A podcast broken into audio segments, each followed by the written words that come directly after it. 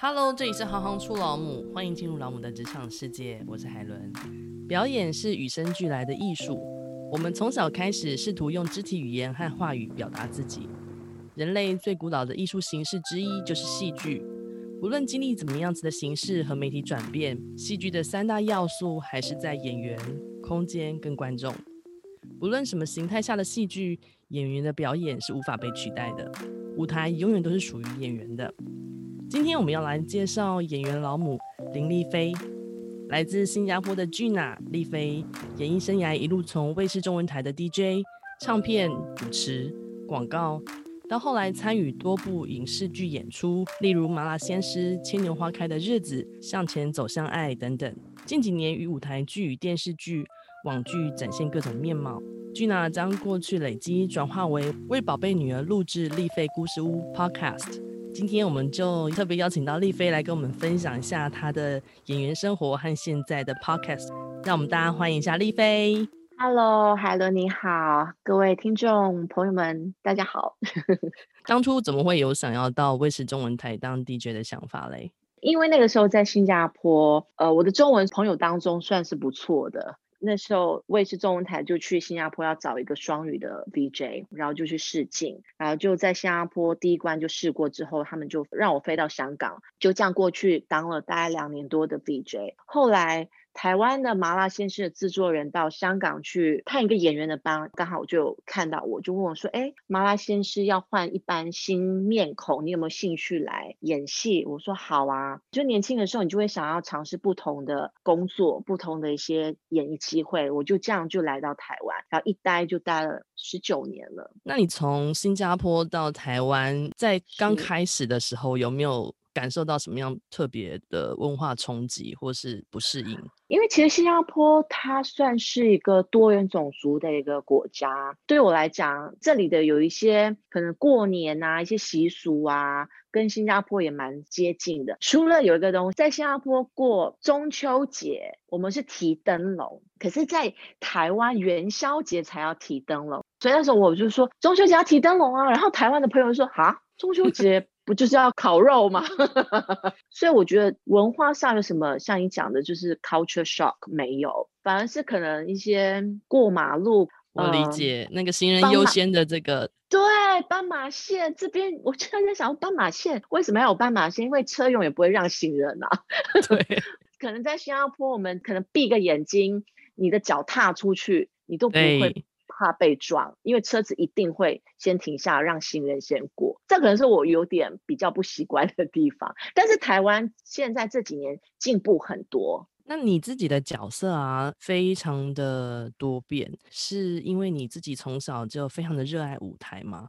我其实一直回想我小时候的志愿是要做什么。我其实小时候志愿是想当空姐，想要看看这世界啊。但是后来就是因为有一些机会，所以就进入了这个圈子。我觉得我是越来越热爱表演，懵懵懂懂的踏进来，也不是科班的，也没有人教我，然后就一路就是可能跌跌撞撞碰壁呀，然后学习了，再慢慢热爱上这个工作。在每一次参与之前，你都要花很多时间做功课吗？演员除了要在工作上去学习到不同的表演的一些技巧之外，自己要去触碰到了，你才知道表演的那个感觉是什么。接到一个角色之前，我会先做很多一些功课，先去帮这个人物写自传，写他。从小到大是怎么样的一个个性，然后成长背景，让自己更加的去了解跟投入那个角色。因为如果你单单可能接那个角色，他就可能带三四句一个大纲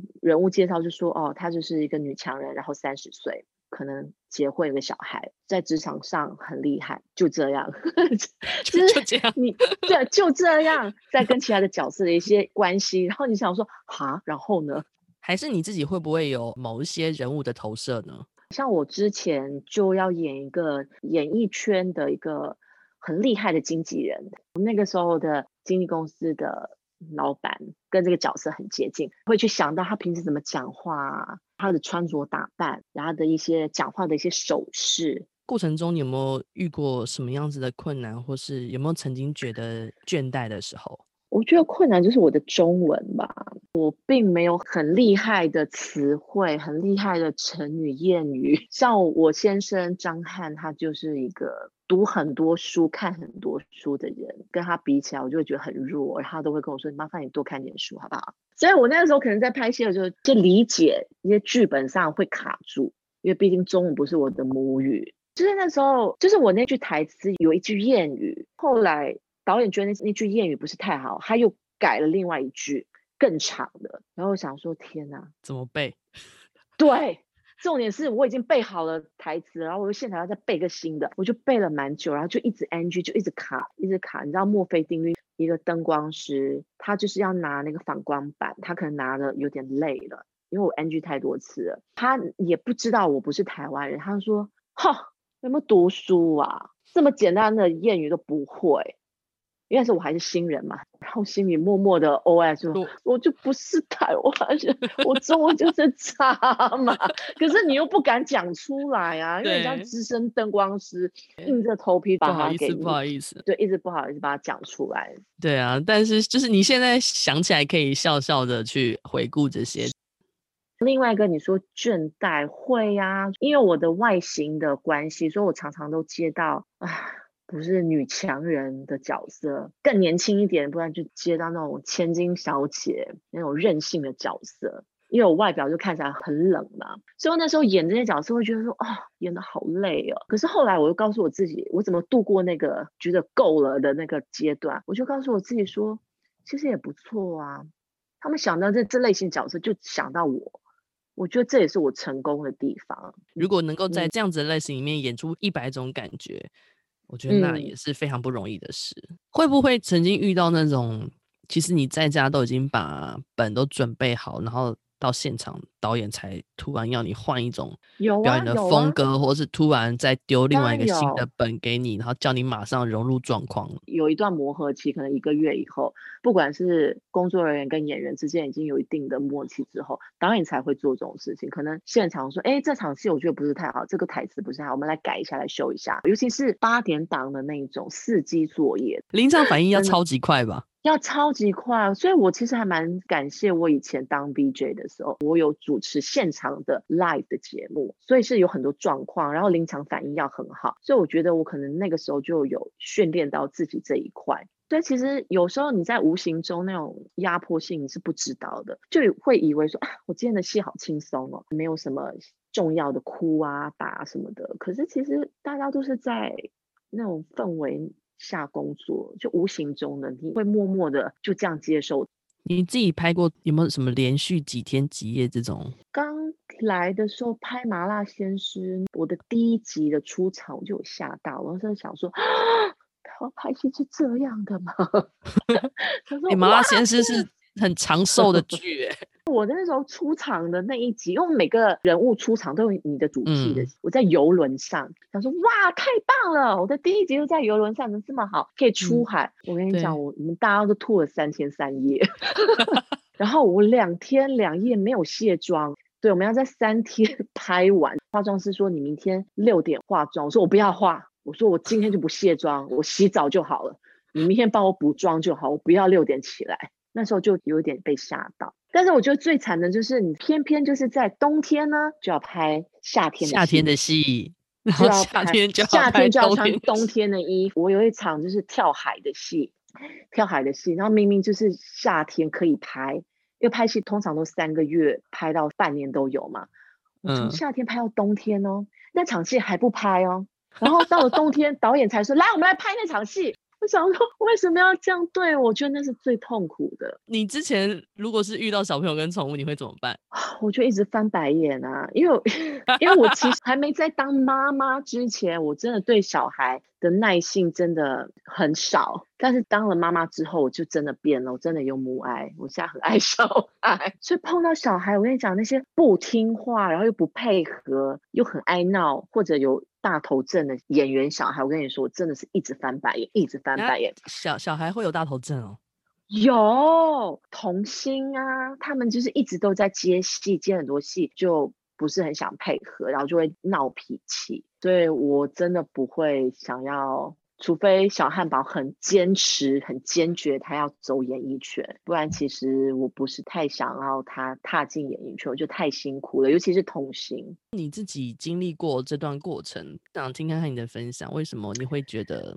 我觉得是因为再加上现在的这个行业的市场已经没有像十几年前这么好了。现在很多人都没戏拍啊，很多人都没有节目上哎。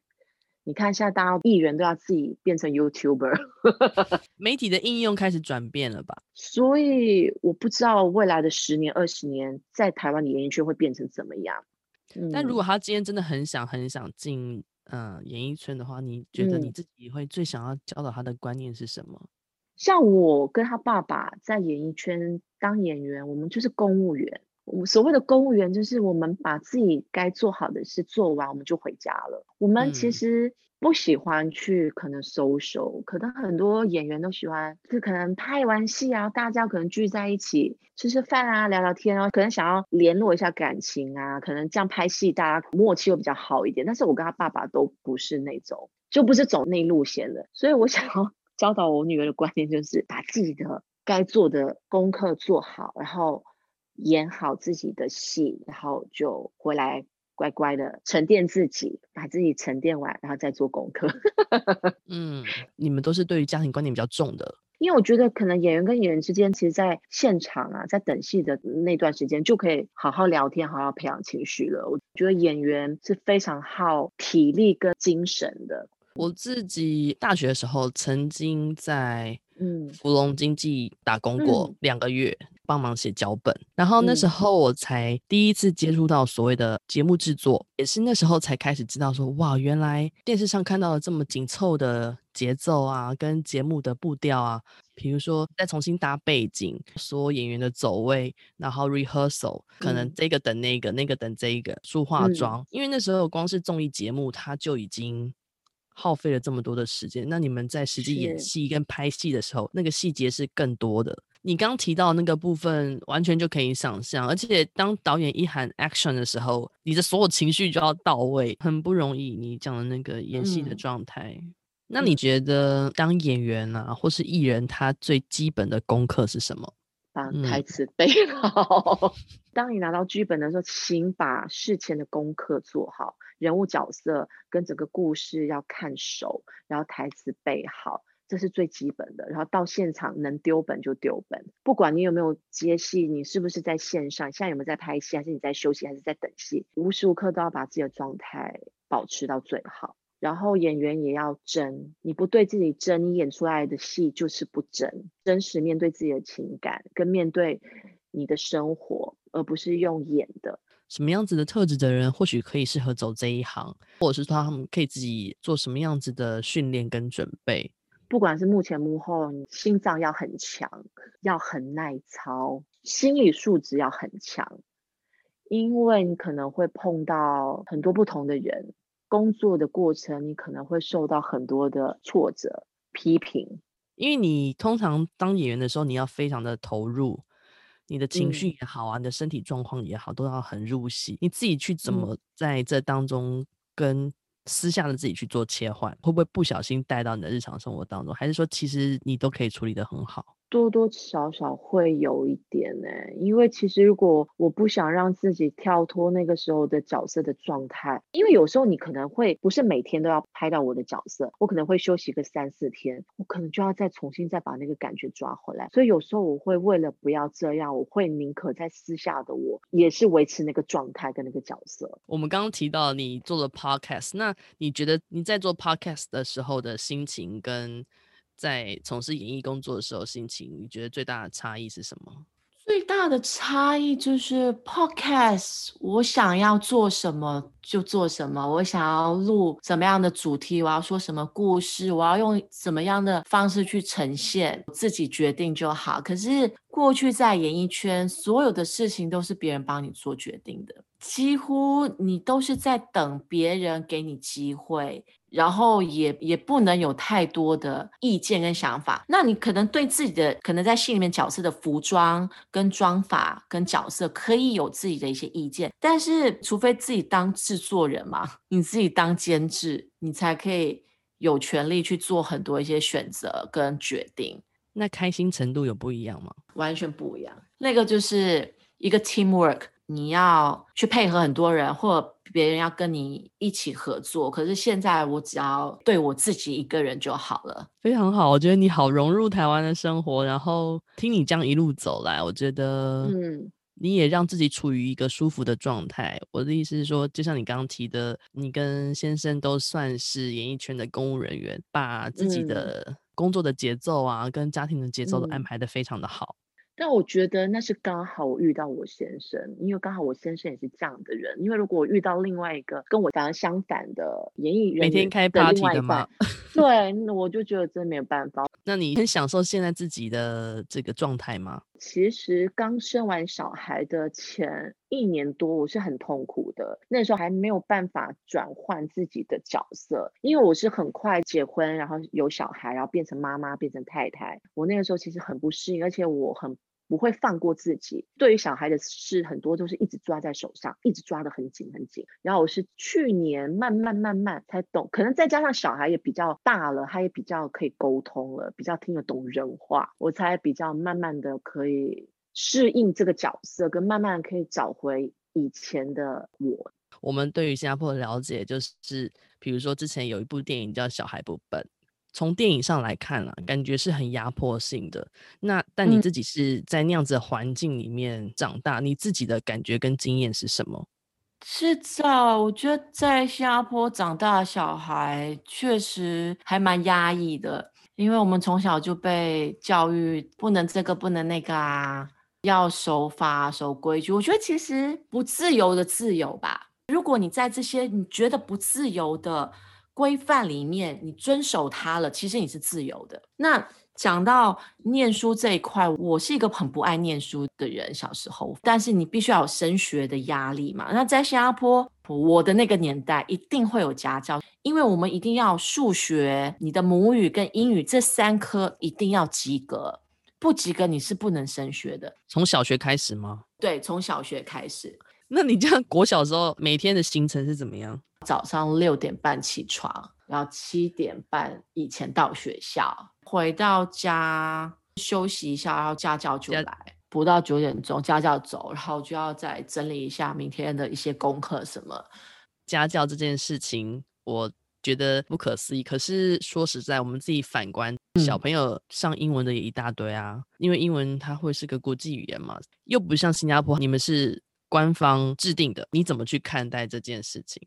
因为我中文没有跟英文比的话，我中文比较弱，但是我英文也没有很好。其实很多新加坡人都是，因为我是潮州人嘛，我妈妈、阿妈他们都会说“挂糖水”，半桶水，半桶水，嗯，对，就是你的中文也没有很好，然后你的英文也没有很好，因为我们很多种不同的籍贯的人，也不同的方言，对对对，马来人、印度人，嗯、对，很多元，所以这里懂一点，那里懂一点，所以有时候像我可能在。跟人家聊天，或者我上节目，甚至刚刚跟你讲话的时候，我会忽然间想不到那个中文怎么讲，因为我是在用英文在想，所以我会翻不过来。我其实也很希望我的女儿小汉堡也是英文变成她的第一语言，但光我跟她讲，但是她周遭跟她讲用的语言都是中文的时候，我觉得这个方式就不怎么行得通了。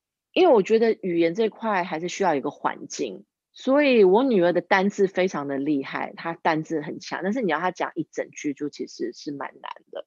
虽然你刚刚讲说你跟她试图只讲英文，然后旁边人讲中文可能行不通。比如像我以前跟我外婆沟通的时候，我都跟她只讲台语，嗯，因为她只听台语，所以久而久之，我知道我碰到她，我一定要讲台语。哦，就自然而然就会跟她讲台语。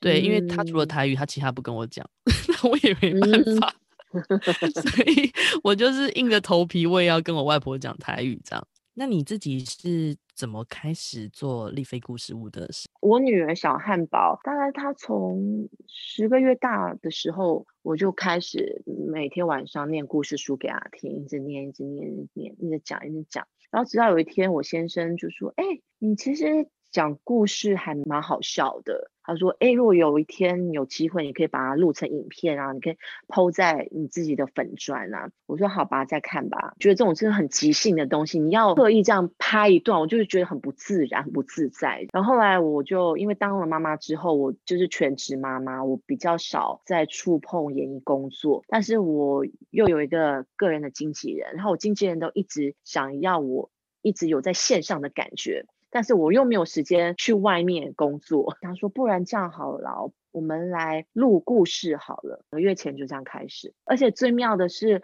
我录了快一个多月，我也没有让我女儿听我的 podcast，一样每天晚上都是拿故事书跟她讲故事，直到跨年，然后我们全家出去露营，我就忘了带故事书。他说：“妈妈，妈妈说故事。”我说：“哎呀，忘了带故事书怎么办？”他说：“对呀，那你用嘴巴讲。”然后我好累哦，我说：“哎。”妈妈有录 podcast，欸，他说那是什么？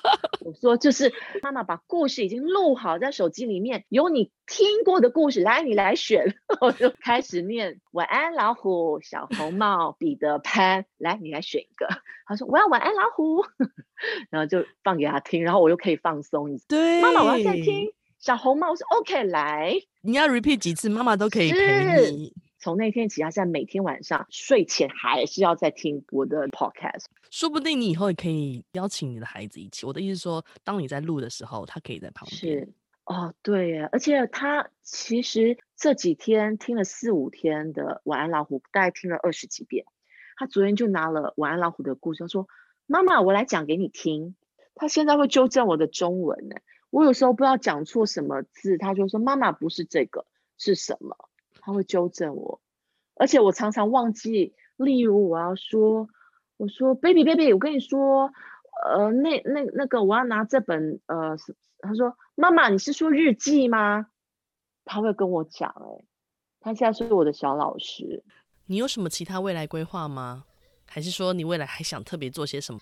我觉得我目前的规划就是我会继续把我的 podcast 继续做。然后可能像海伦刚刚有给我一些建议啊，我觉得很棒。之后可能会把它加进去。我可能会做一些很天然、很适合忙碌的妈妈用的保养品，应该很令人期待。因为妈妈没有办法花太多时间的啊，你也知道。真的就是要 快、很准。嗯，嗯，我们的时间其实已经被分配的非常非常琐碎了。嗯，对，有一部分又不能够完全放弃自己，所以需要这个保养品。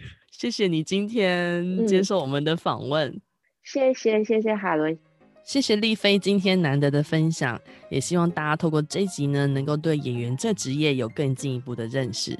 如果你喜欢行行出老母，欢迎订阅和给五颗星留言给我们。有了留言评论，我们除了能够更直接的互动，也能帮助这节目被更多人看见。谢谢你们的支持，我是海伦，我们下次见。